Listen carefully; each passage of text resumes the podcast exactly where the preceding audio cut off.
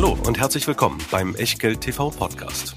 Bevor es gleich losgeht, beachtet bitte unseren Disclaimer auf der gleichnamigen Unterseite auf www.echtgeld.tv. Auf die Inhalte dieses Disclaimers wird zu Beginn einer jeden Sendung explizit eingegangen. Und nun viel Spaß und gute Unterhaltung mit Tobias Kramer und Christian Weröhl. Herzlich willkommen aus Berlin. Herzlich willkommen bei Echtgeld TV. Herzlich willkommen an meine Nichte Pauline, an als Nachbars, na, die Nachbars Auszubildenden, muss man ja sagen, Alexander, an Peter, den Kumpel von Manuel und ansonsten an Azubis, an Wertpapierneulinge, an Einsteiger. Herzlich willkommen bei Echtgeld TV. Und wenn ihr uns schon länger guckt, dann natürlich auch an euch. Herzlich willkommen zu einer neuen Ausgabe von Kramer und Röhl zum einen, aber vor allen Dingen auch der dritten Ausgabe von Echtgeld TV Just One. Die Ausgabe, die es dieser typischen Frage, womit kann ich denn anfangen, womit kann ich denn mal einsteigen, gibt, um drei Antwortalternativen zu geben. Denn ähnlich wie in einem Nudelregal sollt ihr auch hier eine Wahl haben. Wir hoffen euch anschaulich durch die drei Produkte, die wir euch vorstellen, zu führen. Und wir, das sind wie immer Christian Veröhl, und ein bisschen entfernt von mir Tobias Kramer und natürlich ein lieber, guter alter Freund, den unsere Stammzuschauer kennen, den Disclaimer, unseren üblichen Hinweis darauf, dass alles, was wir hier machen, eben keine Rechtsberatung, Anlageberatung, Steuerberatung ist, schon gar keine Aufforderung zum Kauf oder Verkauf von Wertpapieren, sondern wir sagen hier unsere Meinung zu bestimmten Investments und was ihr aus dieser Meinung macht oder eben nicht, das ist ganz allein euer Ding und natürlich damit auch euer Risiko. Wir können dafür keinerlei Haftung übernehmen, genauso wenig wie wir eine Gewähr übernehmen können für Richtigkeit, Vollständigkeit und Aktualität der Unterlagen, die es auch zu dieser Sendung wieder in Hülle und Fülle in der Echtgeld TV Lounge gibt. Echtgeld.tv, das ist unser Forum. Dort könnt ihr euch anmelden. Registrierung ist kostenlos und dann habt ihr nicht nur Zugang zu allen Unterlagen aller Sendungen, sondern ihr werdet auch benachrichtigt, wenn wir neue Sendungen haben, wenn wir Umfragen machen, wenn die Wunschbox für die Einzelaktien offen ist oder wenn wir irgendwelche anderen Aktionen haben und seid gewiss, da wird noch einiges kommen. Aber jetzt müssen wir reingehen, mitten rein ins Thema. Und das Thema lautet wieder mal Angst. Der eine oder andere wird es vielleicht schon gelesen haben, wenn ihr mir folgt in den sozialen Netzwerken, bei Twitter, bei Instagram. Ich hatte heute eine Umfrage der Initiative Pro Aktie, warum die Deutschen denn keine Aktien kaufen. Und was war der wichtigste Grund dafür, warum viele sagen, na ja, also irgendwie das mit den Aktien habe ich schon verstanden. Eigentlich würde das ja Sinn machen, aber ich habe Angst, Geld zu verlieren. Für mich immer ein bisschen merkwürdig, wenn ich sehe, dass die meisten Deutschen ihr Geld auf dem Tagesgeldkonto oder auf dem Sparbuch parken, wo es ja nichts mehr gibt, man also der Inflation schutzlos ausgeliefert ist und man also schon mal einen garantierten Verlust hat. Den nimmt man lieber hin, zumindest bei vielen, als dass man sagt, okay, ich schaue mir das mal an mit den Aktien. Es muss ja nicht gleich 100 Prozent vom Vermögen sein. Und in der Tat, wir haben ja viele Gespräche immer mit euch, mit Leuten draußen. Wir werden manchmal auch angesprochen, ne, weil man uns irgendwie erkennt, weil wir auf irgendwelchen Foren unterwegs sind, bei Terminen sind. Montag bin ich wieder bei einem Banktermin. Da heißt es dann, tja, also grundsätzlich ist es mit den Aktien ja überzeugend. Und ich will ja auch was machen. Aber, also gerade jetzt, die Hightech-Werte, die sind doch total aufgeblasen. Dann haben wir Covid, die Pandemie. Wir wissen immer noch nicht, wie schlimm die Rezession wird. Und dann sowieso die Wahl in den USA, die Spannung mit China. Naja, und nächstes Jahr dann auch noch die Bundestagswahl. Und weiß, vielleicht kommen die Linken ran oder die Rechten dran. Nee, also grundsätzlich Aktien ja, aber jetzt gerade nein. Und da hole ich immer eine Betrachtung raus, nämlich die amerikanischen Aktien wo schon ein bisschen länger aufgezeichnet wird als in Deutschland und wo der Blick auf die Tiefe des Kapitalmarkts auch ein anderer ist, wo wir für die gesamte Nachkriegszeit die Kursentwicklung von Indizes wie dem S&P 500 nachvollziehen können. Und da muss man sagen, jawohl, es gab in der Nachkriegszeit immer eine Hülle und Fülle von Gründen, warum man gerade jetzt nicht in Aktien investiert sein durfte. In den 50er, 60er Jahren, die Korea-Krise, die Kuba-Krise, die ganze Eskalation im Kalten Krieg in den 70er Jahren, die Ölkrise, mein Gott, die Rezessionen daraus in den 80er Jahren. Das war so die Endphase der Sowjetunion. Da war ich ein Kind. Ich weiß auch da die Spannungen zwischen Reagan und Gorbatschow am Anfang, als er gerade neu war. Naja, dann natürlich haben wir die Wiedervereinigung, den Zerfall der Sowjetunion als positives Ereignis in Erinnerung heute. Aber ich kann mich noch gut erinnern, wie unsicher die Situation damals war. Im Jahr 2000, na klar, da waren die Technologiewerte schon mal brutal überteuert. Und dann dieses Problem mit der Datumsumstellung. Y2K hieß das damals am 01.01.2000 würden vielleicht alle Computer explodieren, also bloß keine Aktien kaufen. Der 11. September kam, die New Economy zerbrach, es kam die Finanzkrise, wir hatten Terroranschläge, es kam Trump. Immer gab es viele Gründe, Krisen, Crashs und Katastrophen, warum man gerade keine Aktien haben durfte. Aber trotz allem hat sich der S&P 500 der Index mit den 50, äh, 500 wichtigsten Börsenfirmen der USA in diesem Zeitraum während der Nachkriegszeit mehr als verhundertfacht. Und da sind die Dividenden noch nicht einmal dabei. Tobias, die Börse verpackt eine ganze Menge. Ja, das ist so. Das ist so und die Börse gibt dann eben auch eine ganze Menge. Denn wenn man geduldig mit dabei bleibt, dann ist es eben so, dass man von diesen Schwankungen, gerade in der Aufwärtsbewegung, ja auch wieder profitiert, wie diese Grafik zeigt. Und um gerade auch Einsteigern so ein bisschen Rüstzeug mit an die Hand zu geben, haben wir unter anderem auch aus der Erkenntnis dieser Folie eine zweite Übersicht gebaut, die aber auch für die Podcast-Zuhörer, die übrigens immer zahlreicher werden, also wenn euch das gefällt, auch in eurer Podcast-App ist Echtgeld TV dann eben für audiophile Uhren auch komplett da.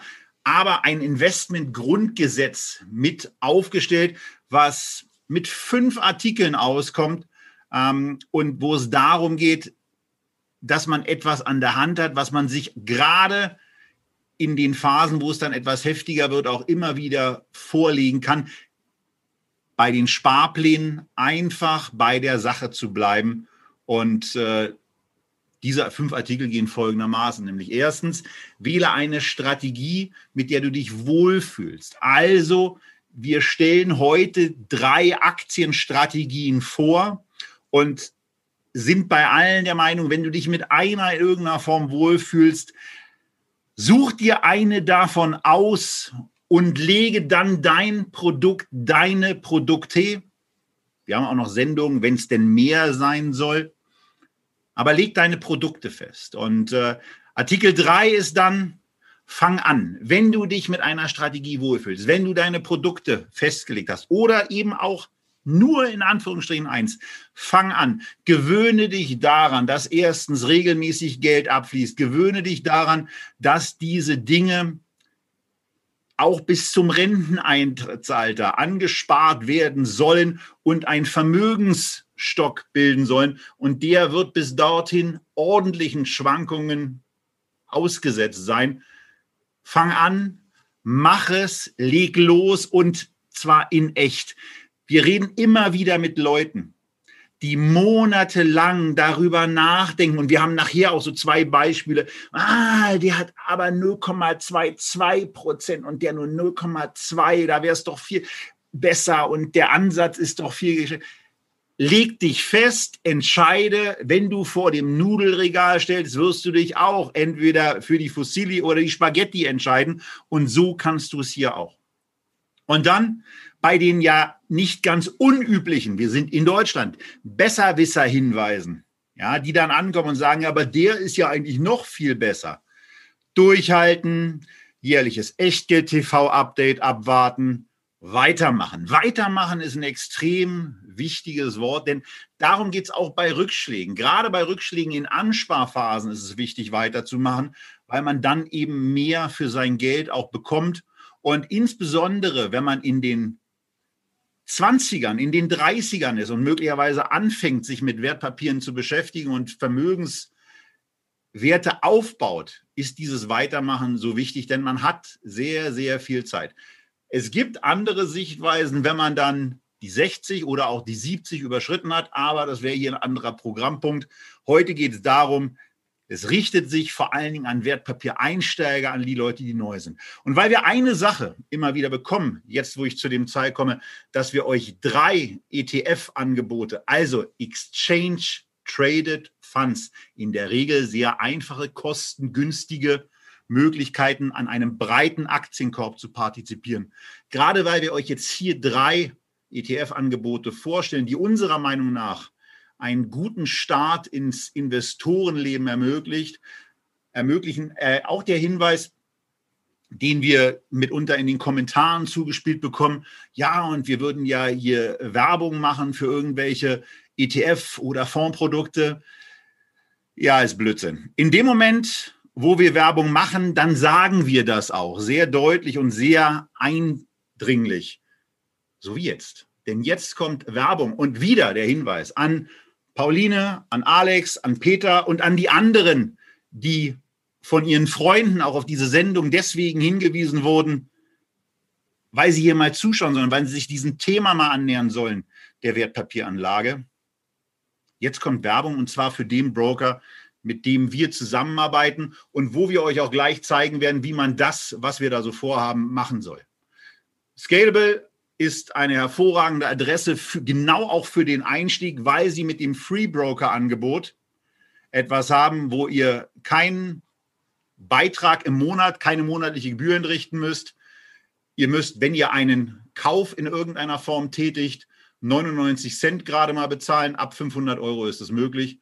Und ein Sparplan, also ein Sparplan in einem Produkt, was wir euch heute vorstellen, wird komplett kostenlos für euch ausgeführt. Irgendwann will Scalable natürlich auch ein wenig Geld damit verdienen. Dazu dient dann der Prime Broker. Da kommt ihr Netflix ähnlich für 2,99 in den Genuss, alle Wertpapiertransaktionen machen zu können. Und wenn euch die drei Produkte, die wir euch heute vorstellen, nicht ausreichen sollten, seid beruhigt. Es gibt noch knapp 1300 andere ETFs in Deutschland, in die ihr auch anfangen könnt zu sparen.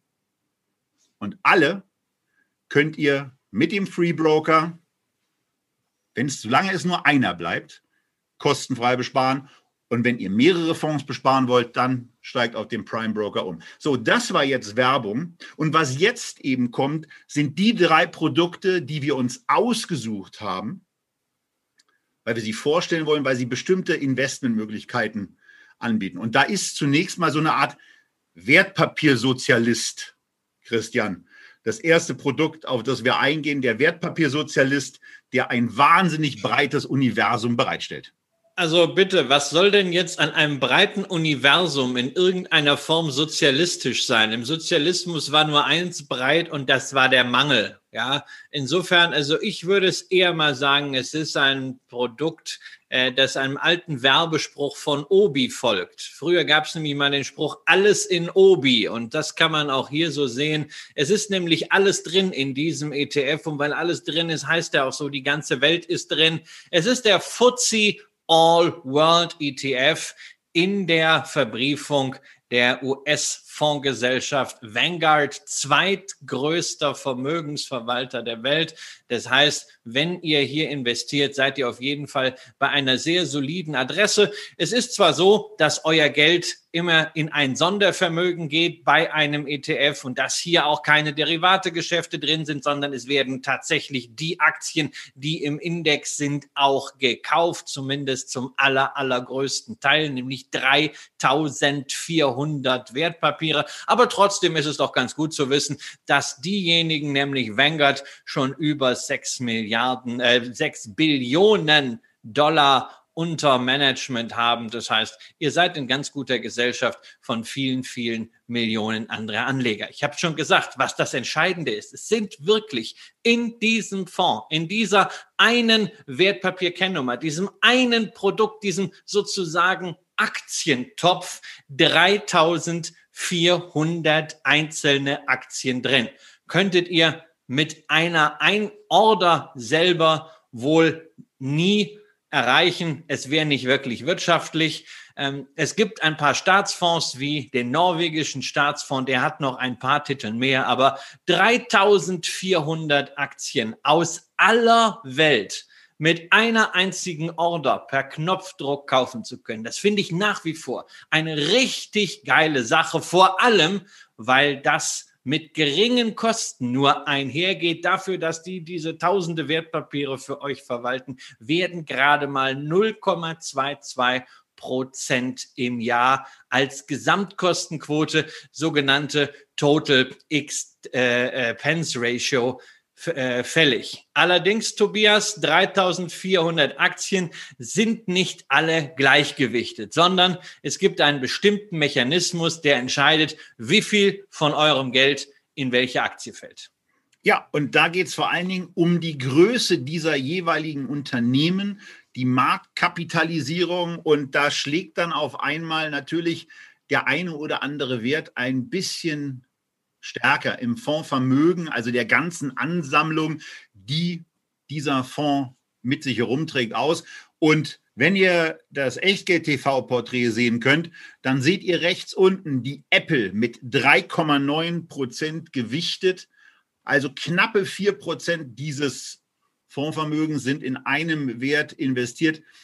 Naja gut, aber äh, der, der Wert dieser Apple-Aktie ist ja im Moment auch in einzigartigen Dimensionen. Und genau so geht es dann im Grunde auch weiter. Nämlich die, die absolut größten Dickschiffe dieser Welt, eine Microsoft, eine Amazon, eine Alphabet und eine Facebook. Das sind die fünf Top-Werte, die auch dafür sorgen, dass dieser Index recht gut gelaufen ist.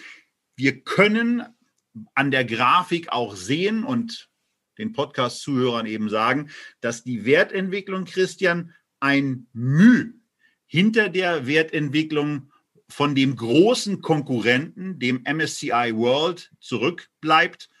Aber das hat ja auch Gründe. Ja, also wir haben jetzt, es gibt ein MSCI World und es gibt ein MSCI World All Country, da wären wir wieder ein bisschen näher dran. Entscheidend ist hier, die Wertentwicklung bleibt hinter diesem MSCI World in Industrieländern etwas zurück, denn wir haben hier nicht nur Industrieländer, sondern wir haben auch Schwellenländer mit dabei, insbesondere natürlich China, die rund die Hälfte des Schwellenländeranteils stellen. Und Schwellenländer sind in den letzten Jahren ein bisschen schlechter gelaufen als das, was diesen Index nämlich zieht, was eigentlich jeden internationalen Index zieht, nämlich die Wall Street, die US-Aktien, die deutlich besser gelaufen sind als alles andere auf der Welt. Aber das ist ganz wichtig. Ihr habt hier in diesem FTSE All World eben nicht nur die etablierten Volkswirtschaften, sondern auch die aufstrebenden Emerging Markets, natürlich vor allem aus Asien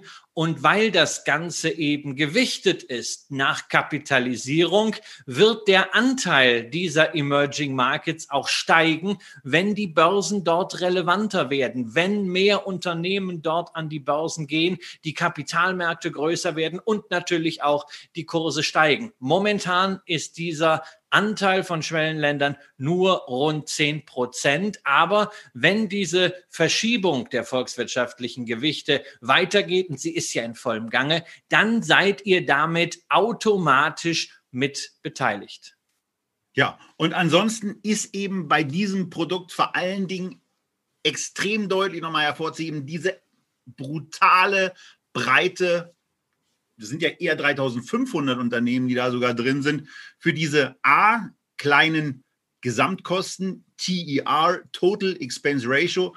In dem Moment, wenn man über Wertpapiere redet, kommen da immer irgendwelche eigenartigen Begriffe mit rein. 0,22 Prozent pro Jahr und der Spread, also die Differenz, die man zwischen dem Ankauf und dem Verkaufskurs hat, der ist lediglich bei 0,05 Prozent angegeben. Das klappt dann bei einer Transaktion nicht immer, ist aber trotzdem gerade für die Leistung, die man bekommt, ein herausragender Wert. Denn wenn man das mal auf die 25 Euro herunterbricht, die man da ja in einem Sparauftrag zum Beispiel investieren kann, dann sind das pro Jahr Kosten von gerade mal 5,5 Cent dafür, dass da eine Gesellschaft ist, die sich um diese 3460 Wertpapiere kümmert. Und ja, wenn es dann 10.000 sind, 10.000 Euro, die in einen solchen Fonds investiert sind, dann kostet es sage und schreibe 22 Euro, damit diese Leistung und auch die regelmäßigen Anpassungen, von denen Christian da ja auch gesprochen hat, stattfinden und ihr euch eigentlich in Ruhe zurücklehnen könnt. Wenn das, das, das darf man wollt, nicht vergessen, das, weil du eben mal Netflix erwähnt hast. Das sind gerade mal zwei Monate Net Netflix oder etwas mehr als einer. Es ist also wirklich rasant günstig. Genau, oder wir könnten es in Kaffeepötte bei Starbucks umrechnen. Aber ihr kommt möglicherweise auch in die Situation, wenn ihr beispielsweise über 20.000 Euro zum Investieren zur Verfügung habt, dass ihr auf einmal seht, oh, das sind ja jetzt schon 44 Euro und für 36 minus 12 Cent, also für 35,88 bekommt ihr ja schon die Flatrate von Scalable, mit der ihr dann im Zweifelsfall auch Aktien kaufen könnt. Da kriegt ihr dann bei 20.000 Euro eben so bis zu 40 Einzeltitel rein. Und dann kommt ihr in, in, in die Situation, wollt ihr euch selber entscheiden, wollt ihr diese Unternehmen auswählen oder wollt ihr im Wesentlichen eigentlich eure Ruhe haben, eurer Profession weitergehen, euren Weiterbildungsangeboten weitergehen und wissen, dass da eine Gesellschaft ist, die sich genau um das immerwährende Anpassen und Wiederinvestieren von Geldern kümmert, dann seid ihr mit so einem Produkt sehr, sehr gut aufgehoben. Wenn ihr euch damit abfinden könnt, dass die Gewichtung, Christian, in den USA, das ist ah. schon heftig. Ja, also naja, es ist, es ist schon heftig. Natürlich, weit mehr als die Hälfte des Geldes steckt in US-Aktien. Aber man muss doch mal ganz ehrlich sagen, guck dir einfach die Größenverhältnisse von Unternehmen in den USA an und äh, dagegen die Kapitalmärkte in Europa, nimm insbesondere mal Großbritannien und vor allen Dingen die Schweiz mit ihren Megakonzernen raus, dann siehst du halt ein krasses Missverhältnis. Wo sind denn die europäischen Unternehmen? Wo sind denn die Digital Champions, die mit den USA konkurrieren können. Wo ist denn das europäische Amazon? Wo ist denn das europäische Alphabet, das europäische Facebook? Haben wir nicht. Wir jammern immer nur, die USA, die Chinesen. Ja, aber wir haben nichts. Und folglich, weil man hier über Jahre und Jahrzehnte die Kapitalmärkte nicht entwickelt hat, kriegt man halt jetzt die Quittung, dass man zerrieben wird zwischen diesen beiden Blöcken. Aber bevor wir nur über die Gewichtung sprechen, Tobias, sollten wir über einen Punkt sprechen, denn wir haben jetzt über den FTSE All World gesprochen. Aber es gucken uns ja auch genügend Leute zu, die beispielsweise den MSCI All Country World Index haben, den MSCI Acqui. Und da ist jetzt ein ganz wichtiger Punkt gegenüber dem Grundgesetz, was ihr am Anfang gehabt habt. Ja, wir finden den FTSE All World gut, aber das heißt nicht, dass der MSCI Pendant schlechter wäre. Nein, es gibt hier nicht den Grund, zwischen diesen beiden Indizes jetzt zu switchen, selbst wenn der eine 0,0 irgendwas Fliegendreck günstiger oder teurer ist. Wenn ihr den schon habt, den MSCI World oder den Acqui, Glückwunsch, dann seid ihr schon eine Stufe weiter. Dann seid ihr schon in der Stufe, wo ihr anderen, die euch fragen, mal etwas vorschlagen könnt, wie zum Beispiel diesen Fuzzi. Und es hat auch noch einen Grund, warum wir den Fuzzi vorgestellt haben, denn er wird mal nicht angeboten vom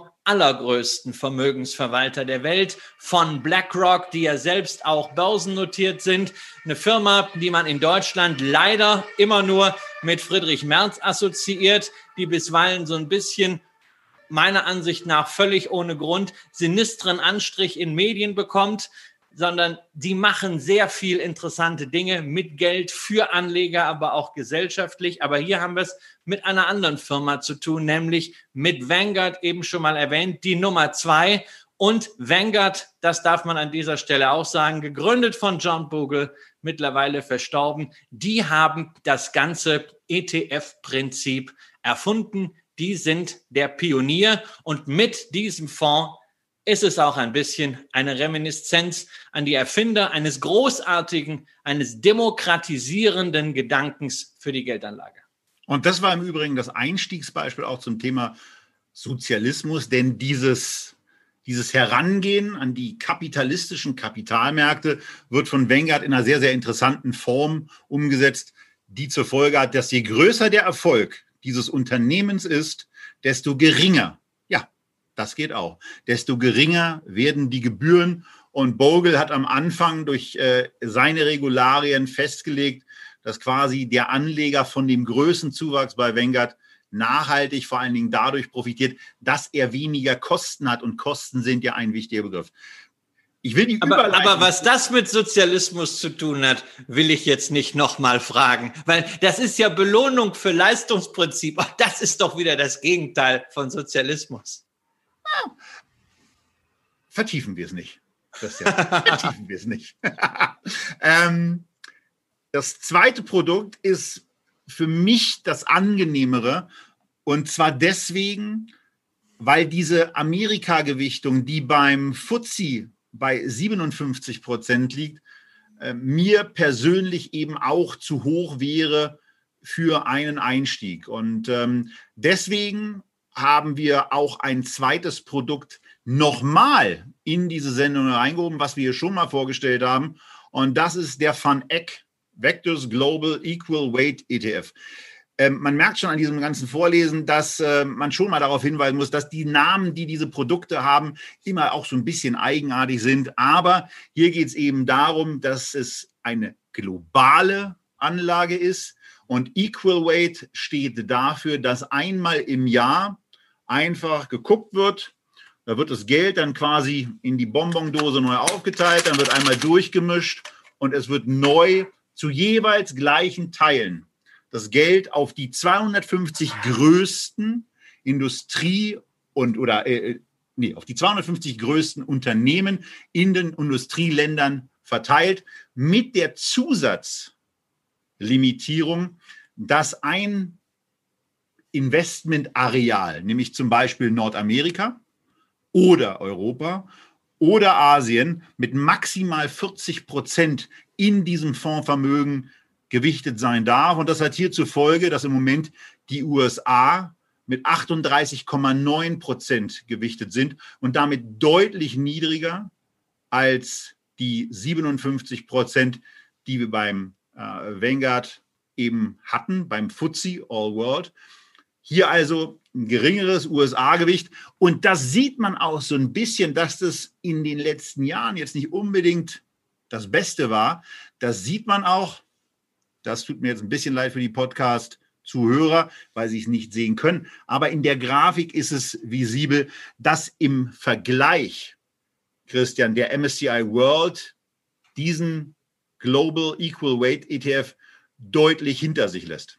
Naja, der hat natürlich in den letzten Jahren gleich zwei Probleme gehabt. Das erste ist, du hast das erwähnt, Regionen werden gekappt bei 40 Prozent. Wir vergleichen hier mit einem Index, in dem die USA zwei Drittel Gewicht haben im MSCI World ähm, und äh, hier eben nur 40 Prozent. Das heißt, der bestgelaufene Aktienmarkt ist hier deutlich reduziert. Und dann auch in den USA wiederum haben ja vor allen Dingen die Megacaps und das sind im Wesentlichen die Big Five Technologiewerte Apple, Amazon, Facebook, Alphabet und äh, wen habe ich denn jetzt vergessen? Microsoft, natürlich. Die fünf haben den Markt gemacht, diese Megacaps. Ja, und die sind natürlich hier auch nur mit 5 mal 0,4 gleich 2 Prozent gewichtet. Und da gibt es natürlich einen gewissen Abstand. Natürlich gibt es auch immer eine Firma, die mal ein bisschen kleiner war und dann Jahr für Jahr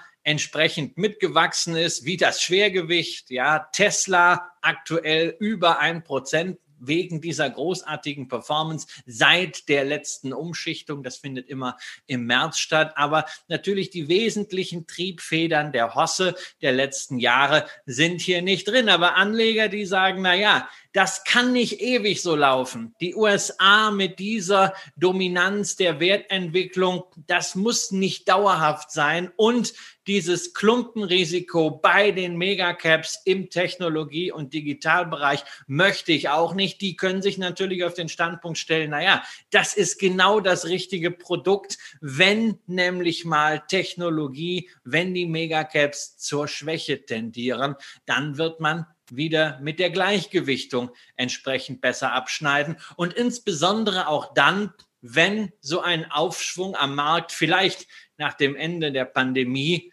insgesamt stetiger und von mehr Aktien getragen ist. Es gab übrigens diese Woche äh, noch ein bisschen Empirie zum Thema, was macht denn mehr Sinn? Kapitalisierungsgewichtet, wie wir das beim FTSE All World hatten, oder gleichgewichtet, wie hier beim Van Eck äh, HQ Trust hat da ein bisschen nachgerechnet und man hat herausgefunden, am Ende über ausreichend lange Zeiträume macht es nicht wirklich einen signifikanten Unterschied. Aber Geldanlage ist ja auch ein emotionales Thema. Und für diejenigen, die sagen, nee, also ich will nicht diese Megaklumpen und ich will nicht Aktien deswegen nur übergewichten, weil sie groß sind. Ich hätte das Ganze gerne etwas geglättet. Für diejenigen ist natürlich dieser Fun-Eck eine tolle Möglichkeit, weltweit zu investieren. Und auch hier müssen wir sagen, 250 Aktien sind immer noch ein Brett. Ne? Wenn du die selber kaufen müsstest, wärst du in der Zeit lang beschäftigt und braucht es auch ein gewisses Vermögen. Aber hier auch wieder in einem Block und das Ganze für 0,2 Prozent im Jahr. Ja, und was man hier eben auch sehen kann oder was wir auch gerne erzählen, ist, dass der Anteil der Top 10 Werte in diesem Produkt eben gerade mal bei 7% liegt. Das liegt eben an der Gleichgewichtung.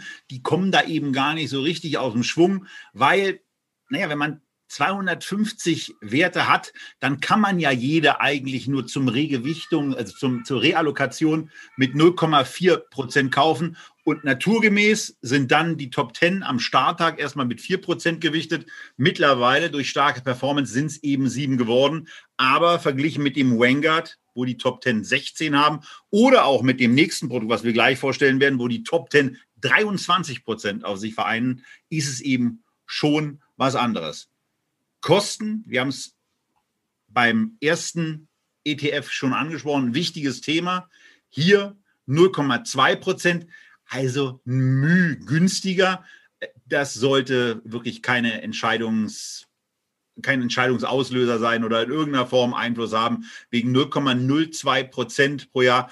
Äh, spart euch die Zeit, guckt euch an, was euch besser gefällt, ob euch der gleichgewichtende Ansatz besser gefällt oder ob es diese, dieses Allumspannende ist, wo die großen Unternehmen höher gewichtet werden und äh, die nicht ganz so großen und die, vor allen Dingen die kleinen dann eben trotzdem mit dabei sind. Hier 250 Werte, die einmal im Jahr neu gemischt werden. Und ähm, ja, das hat dann auch zur Folge, dass bei den Branchen äh, sich eine etwas andere Aufteilung gibt, gerade auch aufgrund der anderen regionalen Allokation. Denn wir sind ja ein bisschen stärker in Europa, auch ein bisschen stärker in Asien wo gerade der Finanzbereich noch ein anderes Gewicht äh, an, den, an den Börsen hat und eben zu den wertvollsten Unternehmen zwar keine deutschen Banken gehören, aber zumindest äh, ein 17,8-prozentiger Anteil von Finanzunternehmen in diesem ETF enthalten sind. Ja, also 17,8 Finanzunternehmen, da darf man natürlich eins nicht vergessen. Finanzunternehmen kann sehr, sehr viel sein.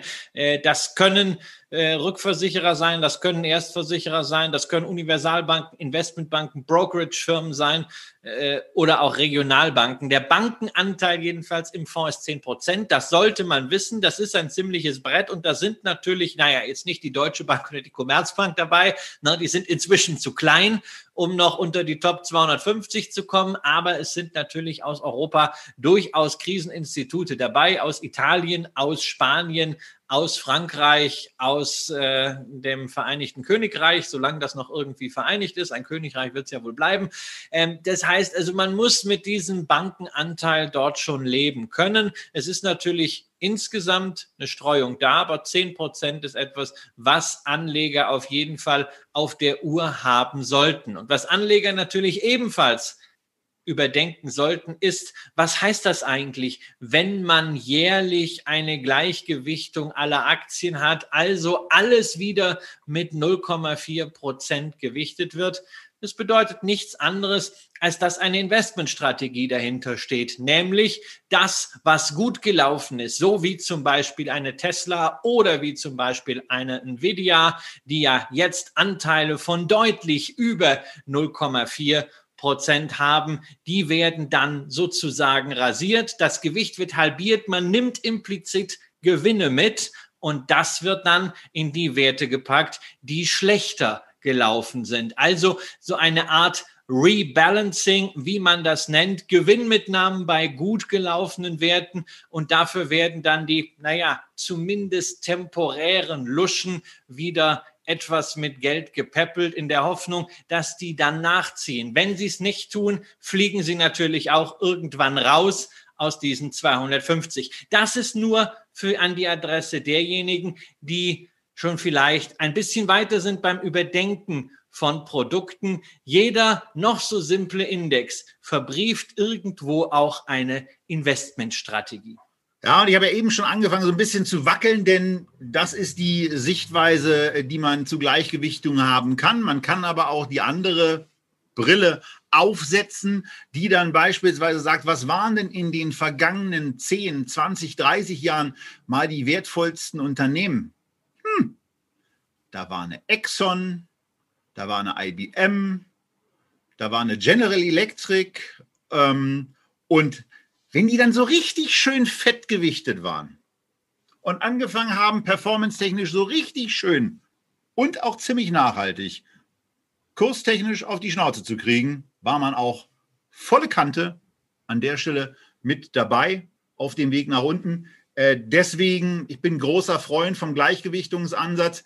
Ich weiß, dass Christian das auch ist, aber wir müssen ja hier so ein bisschen auch die Argumente und die Für und Widers austauschen. Die Gegenargumentation sei erlaubt. Von daher äh, ist so mein persönliches Steckenpferd dieser Vectors Global Equal Weight ETF. Und deswegen haben wir ihn auch ein zweites Mal in die Sendung gepackt. Und ähm, naja, wenn man dann mit einem Bestseller-Autor wie Christian eine Sendung macht und dann sagt, wir wollen mal ein bisschen die Investmentkonzepte vorstellen. Wir machen weltweites Investieren. Wir machen gleichgewichtetes Investieren. Worüber hat er sein Buch geschrieben? Über Dividenden. Cool bleiben und Dividenden kassieren heißt es, ist immer noch lesenswert. Und naja, was sollen wir dann anderes machen? Wir könnten doch mal irgendwas mit Dividenden machen, oder Christian? Ja, also wir müssen ja zunächst mal sagen, die beiden Produkte, über die wir schon gesprochen haben, sowohl der Fuzzi als auch der Van Eck, sind ja auch was mit Dividenden. Denn auch in diesen. Und gar nicht so wenig. In, nein, denn auch in diesen Indizes zahlen über vier Fünftel der Firmen Dividenden. Und ich glaube, damit hat er mich in fünf oder zehn Sendungen schon bekommen, dass ich dieses Dividendenthema so betont habe und er dann immer noch mal um die Ecke kommen kann. Naja, der S&P ist ja eigentlich auch eine Dividende. Ja, ist, natürlich ist es auch eine Dividendenstrategie. Ah, ich weiß. Großartige, da gibt es auch Dividenden. Man kann natürlich noch einen Schritt weiter gehen. Man kann Dividenden nicht nur einfach kassieren, sondern man kann sie auch als eine Möglichkeit, eine Perspektive nutzen, um Aktien auszuwählen. Und genau holen, das holen wir, lass uns, Christian, entschuldige, dass ich nochmal reingehe, aber lass uns dann die Dividenden noch ganz kurz nennen. Beim Vanguard ist eine enthaltene Dividendenrendite im Fondsvermögen von 2,6 Prozent mit dabei. Beim Van Eck kommen wir auf 3,3 Prozent, die enthalten ist. Und jetzt kommt so ein bisschen ja. so der, der extreme Fonds mit Extremwerten. 4,1 sind es hier. Ja.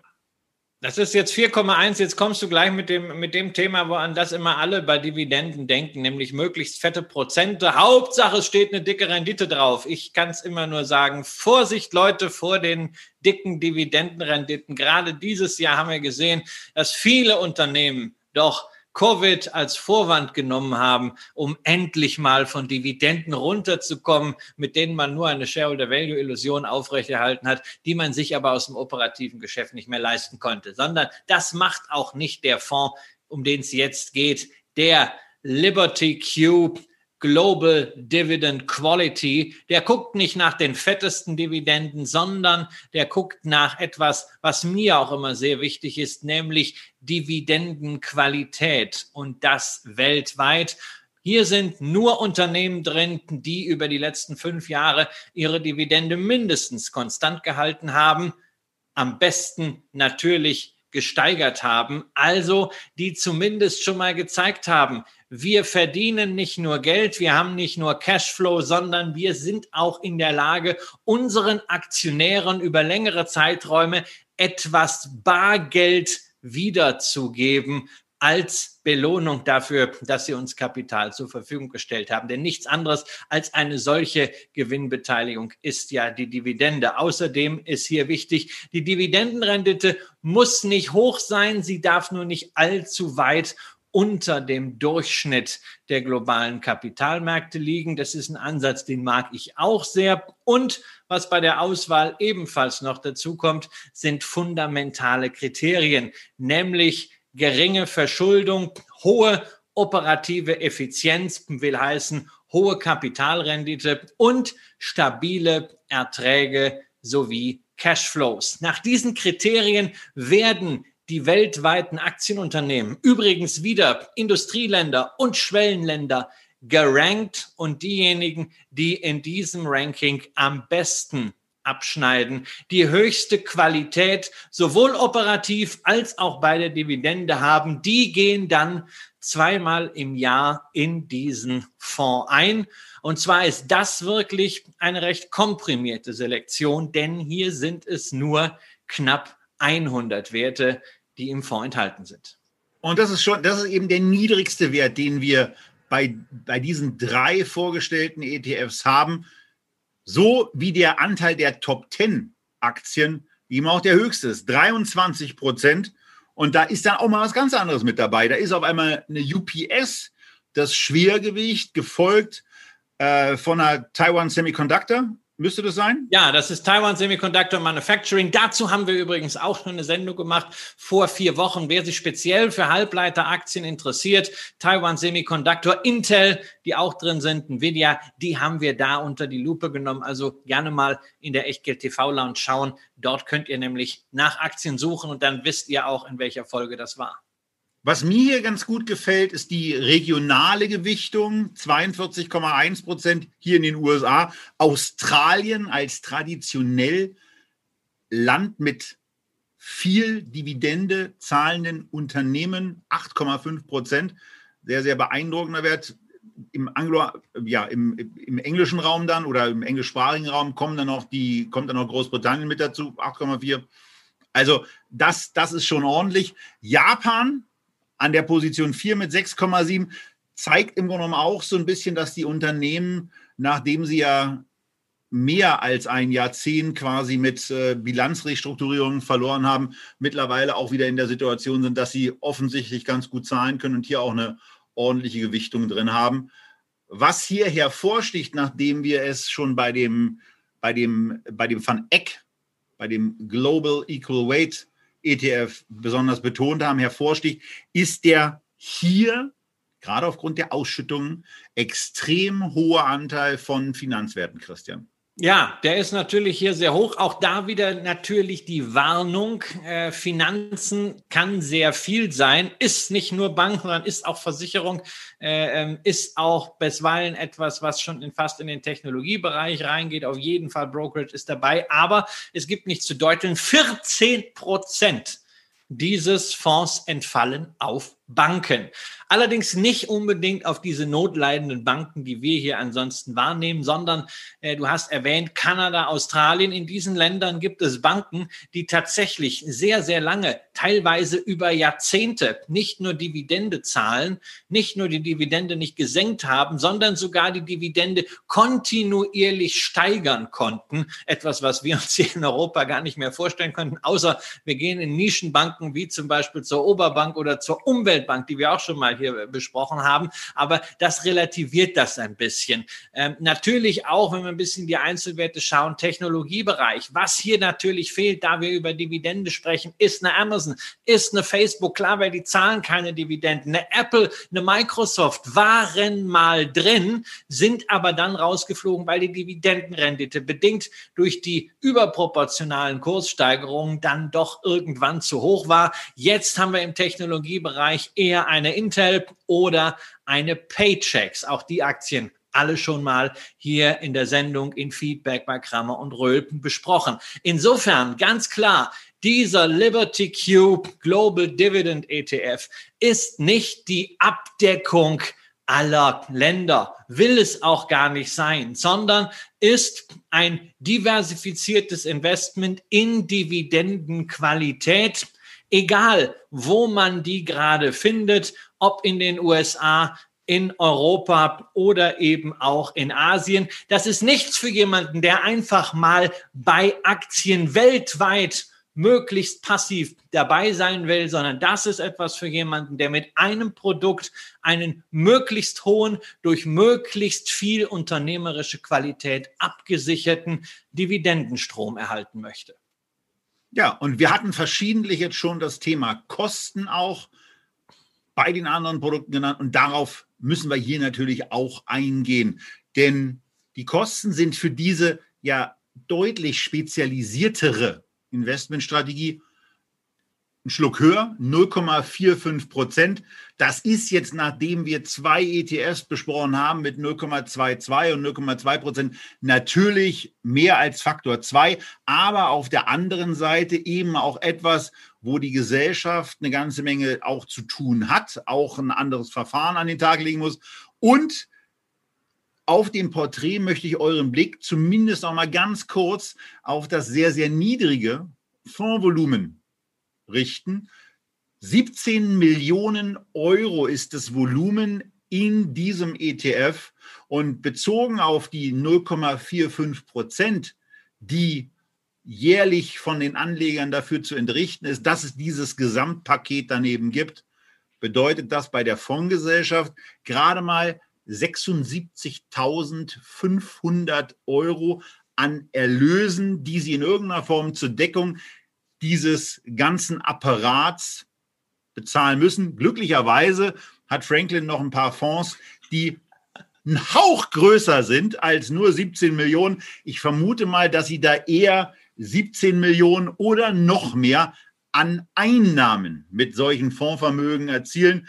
Aber hier ist es eben zumindest auch hervorzuheben, dass diese Investmentstrategie für Anleger verfügbar gehalten wird. Eine Sache will ich aber auch sagen, wenn wir unser Porträt hier schon auch längere Zeit eingeblendet lassen, eine Sache könnt ihr bei dem Porträt noch getrost ignorieren. Wir haben es der Vollständigkeit halber mit eingefügt, aber die Wertentwicklung ab September 2017, seitdem gibt es diesen Fonds, ist eben nicht so richtig ausschlaggebend. Aber der Christian hat sich da auch was einfallen lassen und äh, zeigt euch noch mal ein bisschen was länger zurückgehendes.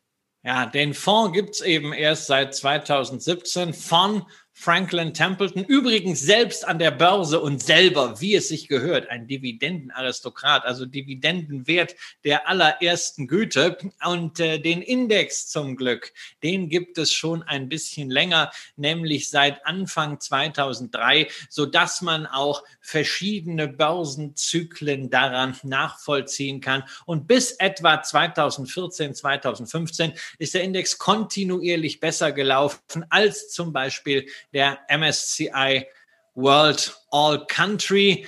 Erst dann, tja, als die Tech-Werte so richtig durchgestartet sind, von denen eben einige keine Dividenden zahlen, deshalb gar nicht reinkommen können, egal wie hoch die Qualität auch ist, hat das ein bisschen nachgelassen. Aber trotzdem, seit 2003, über den längst möglichen Zeitraum, ist immer noch ein Vorsprung dieser Strategie gegenüber dem Gesamtmarkt da. Und das zeigt, es ist ein robustes System, aber keine Strategie wird in jeder Marktphase eine Überrendite bringen.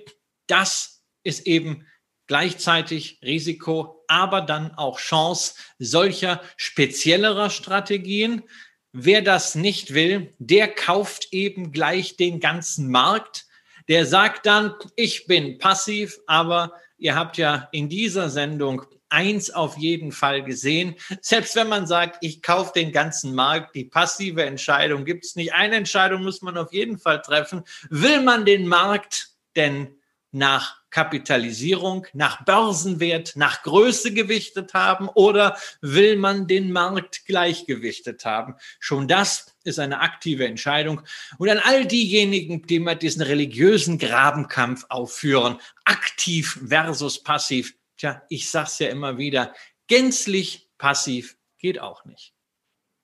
Ja, und wenn wir dann damit durch sind, dann haben wir euch drei Produkte drei Finanzprodukte vorgestellt, nämlich einmal den Vanguard FTSE All World ETF, 0,22 Prozent Gebühren, 3460 Werte mit enthalten. Also das richtige Dickschiff, um möglichst breit aufgestellt zu sein und ähm, so quasi mit der wirklich auch weit streuenden Schrotflinte mal auf alles draufzuhalten und irgendwie auch alles zu erwischen, was da so an den Aktienmärkten rumkreucht und fleucht. Ja, man kriegt nicht alles, aber 3460 ist eben schon ordentlich. Wir hatten euch den Funec Vectors Global Equal Weight ETF vorgestellt, 250 für 0,2 Prozent pro Jahr mit dem Gleichgewichtungsansatz und den spezielleren Ansatz von Franklin Templeton mit Liberty Q Global Dividend Quality. Da ist der Name schon so lang, dass er gar nicht mehr voll ins Porträt reinpasst. Bisschen teurer, aber dann eben auch mit den vor allen Dingen auf Rückflüsse ausgerichteten Möglichkeiten und Chancen. Eine Sache sei hier noch zusätzlich gesagt, die Fonds schütten aus und zwar alle drei quartalsweise. Das ist für viele Anleger auch immer ein wichtiges Element, dass zumindest einmal im Quartal Geld fließt. Und wenn davon etwas für euch interessant ist, dann nutzt unter dem Video eben genau die Verlinkung auf unseren Werbepartner. Denn wenn ihr darauf klickt und ein solches Depot eröffnen wollt, dann geschieht das einfach dadurch, dass ihr eure E-Mail-Adresse eingebt und dann wird der ganze Depoteröffnungsprozess für euch gestartet. Aber Natürlich habe ich dazu schon was vorbereitet. Mein Depot ist natürlich eingerichtet. Ich logge mich da jetzt mal schnell ein, denn wir sind ja bei einem Thema wie Echtgeld auch immer mal darauf angewiesen, dass wir dann auch was mit echtem Geld machen. Und wir haben ja zwei Sachen, Christian, hier besprochen. Nämlich einmal das Thema, dass man solche ETFs dann einfach kaufen kann. Und zum anderen, dass man einen Sparplan anlegen kann. Und da ich ja den Van Eck Vectors Global Equal Weight favorisiere, mache ich jetzt in diesem Konto zwei Transaktionen, nämlich einmal die Transaktion des Kaufs, des einfachen Kaufs und ähm, das läuft dann eben auch relativ einfach ab, wenn ihr euer Konto dann habt. Ihr gebt bei der Suche die Wertpapierkennnummer ein, die lautet A1 J01 und T. Da ist er schon. Und dann könnt ihr, ihr macht es am besten so zu etwas besseren Uhrzeiten. Wir zeichnen ja diese Sendung immer so gegen 18, 19 Uhr auf. Und ihr macht das einfach dann, wenn die Börsen auch größtenteils geöffnet haben, also so irgendwie zwischen 9 und 17 Uhr idealerweise. Da ist es ein Schnaps günstiger. Wir achten jetzt nicht so darauf und sagen, für 1000 Euro kaufen wir dieses Produkt. Da kriegen wir 24 Stücke für. Die Order wird jetzt vorbereitet. Äh, wir legen noch ein Limit mit hinein, damit keine Merkwürdigkeiten äh, in irgendeiner Form passieren. Und äh, wir kriegen jetzt ja auch die Information, dass ich sogar über dem Preis bin. Also gebe ich hier einfach die 40,16 Euro ein, die hier stehen, macht es und bestätige den Kauf. Das wäre dann der Auftrag für den schnellen Wertpapierkauf, wo ich dann eben auch äh, noch Informationen zur Orderausführung erhalten kann, was ich im Moment nicht will. Aber wichtiger ist ja vor allen Dingen auch, und jetzt kommen wir wieder zurück, zu Pauline, zu Alex, zu Peter, zu der Frau von Jens, von der ich eben noch gelesen habe, zum Thema Sparplan einrichten. Auch das ist sehr, sehr einfach. Sparplan einrichten geschieht hier so, dass ihr bei allen ETFs sofort dieses Feld vorfindet und eben beispielsweise eine monatliche Sparrate mehr als 5000 akzeptiert Scalable im Moment leider nicht. Das wird viele von euch sicherlich hart treffen, aber ist dann äh, auch ein vergleichsweise Luxusproblem. Ihr könnt ja dann mehrere ETFs machen und dann äh, kann man das Problem auch anderweitig lösen. Wenn man 100 Euro also macht, dann wird der Sparplan überprüft. Es wird nochmal alles angegeben. Es wird dann vom Girokonto, was hinterlegt ist, belastet. Aktuell noch nicht das Geldkonto bei Scalable. Und dann ist es eben auch nur noch dieser Klick und dann läuft die Sache. Das ist alles, was man tun muss.